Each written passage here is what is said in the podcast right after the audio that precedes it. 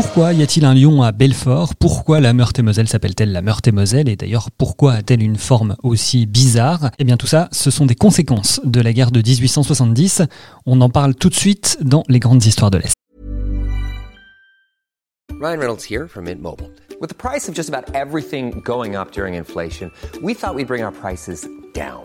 So to help us, we brought in a reverse auctioneer, which is apparently a thing.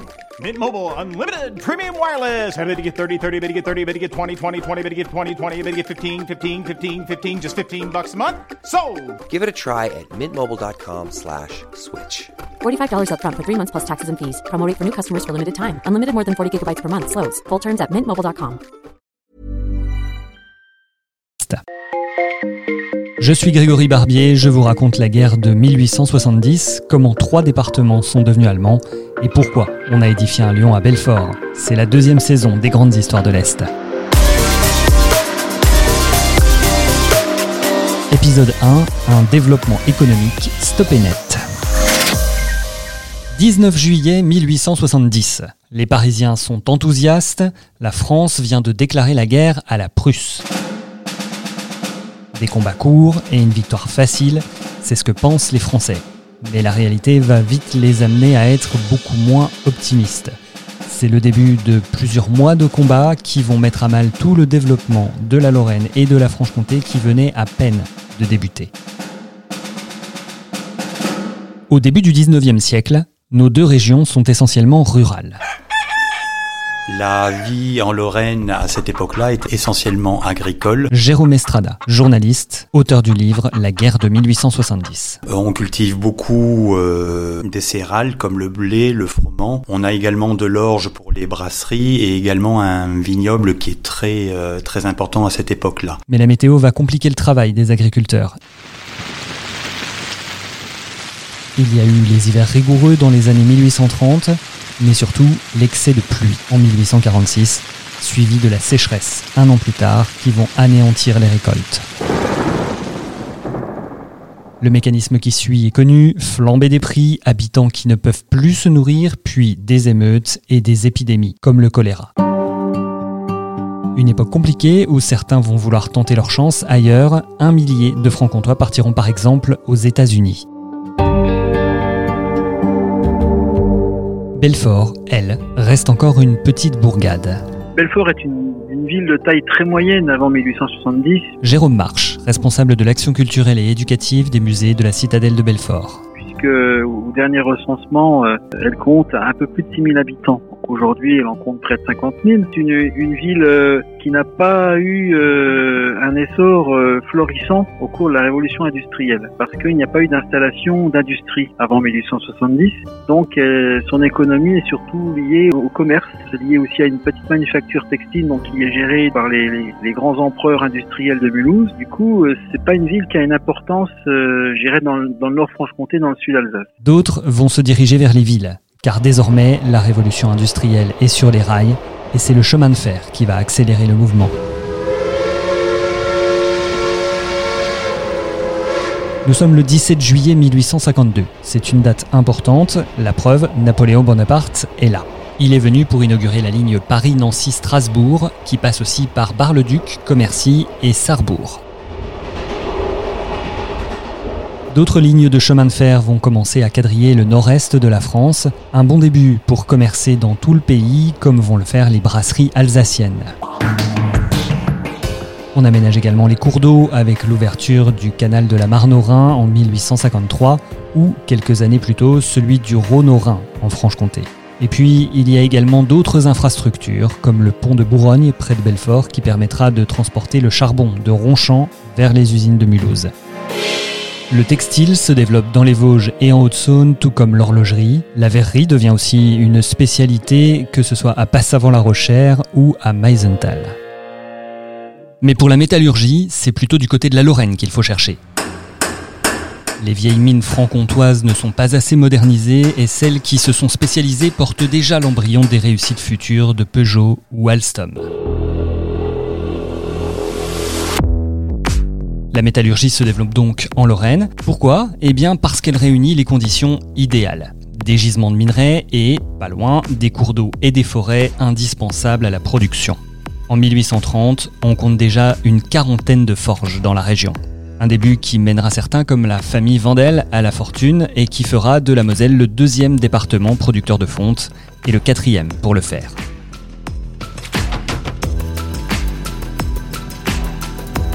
Même dynamique pour le sel. Alors que Château-Salin a fermé en 1826, d'autres sondages sont réalisés en Lorraine et des salines sont créées à Dombasle, à Rosières ou à Tomblaine.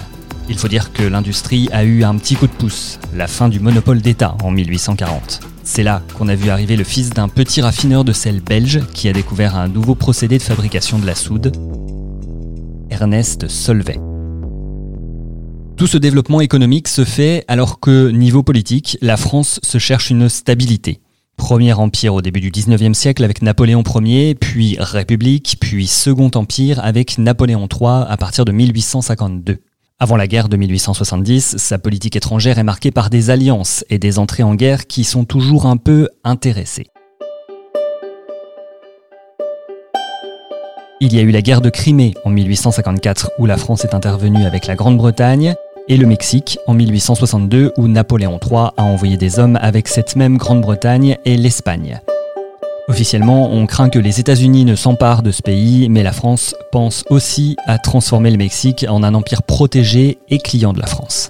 Alors, on n'est pas là pour la guerre du Mexique, mais je vous le dis quand même, ce fut un échec. Mais Napoléon III réussit aussi à jeter les bases d'un nouvel empire colonial, au Sénégal ou au Cambodge par exemple. Il soutient les missions catholiques et en même temps trouve ainsi des débouchés à l'industrie française. Sa politique étrangère, c'est la politique du pourboire il monnaie son action ou son inaction dans des conflits qui concernent des États voisins. Et c'est comme ça que lors d'une entrevue secrète à Plombières, dans les Vosges, il élabore un accord avec les Piémontais. Il les soutient, mais en échange, la Savoie et Nice vont revenir à la France. En fait, pour être totalement juste, il croyait au principe d'une nation égale un État et a aussi tenté d'aider la Pologne ou les Serbes lors de leur révolte. Alors, lorsque l'Autriche et la Prusse se battent en 1866, il est plutôt bienveillant et n'intervient pas, considérant que la Prusse incarne la nationalité allemande.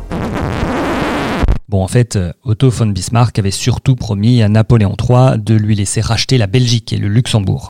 Une entrevue secrète que Bismarck va se faire un plaisir de rendre publique après sa victoire. Résultat, le Grand-Duché du Luxembourg restera finalement perpétuellement neutre.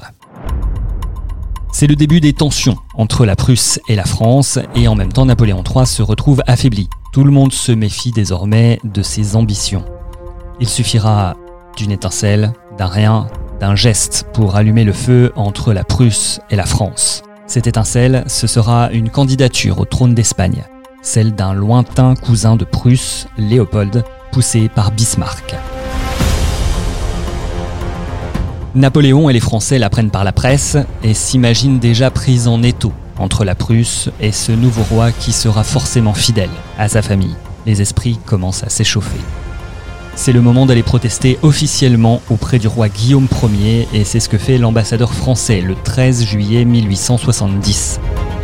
Il trouve un souverain plutôt bienveillant qui ne veut pas envenimer la situation et retire donc son soutien au prince Léopold. Et ça finit comme ça? Bah non, évidemment, sinon je ne serais pas là à vous raconter la guerre de 1870. Après l'entrevue, le roi envoie un télégramme à Bismarck. Le chancelier se sent d'abord désavoué, puis il sent que ça peut être la fameuse étincelle. Alors, il allume la mèche en condensant le télégramme. Oubliez l'apaisement et le renoncement, l'ambassadeur français a dans cette version humilié et harcelé le roi qui en retour l'a congédié de façon expéditive. Il suffit de faire imprimer et distribuer cette nouvelle version dans la rue pour que les Prussiens se sentent agressés et pour remonter les Français contre leurs voisins. À ce moment, peu importe la vérité, c'est la pression populaire et la foule qui poussent la France à déclarer la guerre à la Prusse. Chez nous, tout le monde est enthousiaste Outre-Rhin, Bismarck est plutôt content de lui, il sait la Prusse supérieure militairement et en plus, il est en position d'agresser, ce qui va lui permettre d'unir les États allemands derrière lui. Le 19 juillet 1870, la France déclare officiellement la guerre à la Prusse.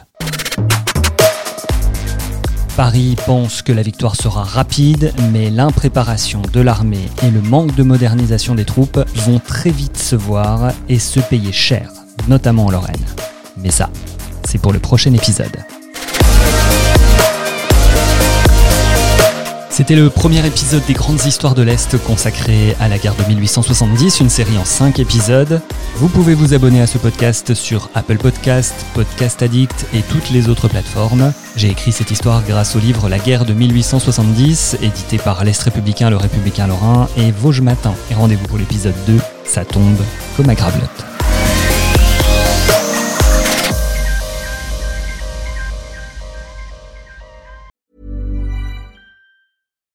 We're on a budget, we still deserve nice things.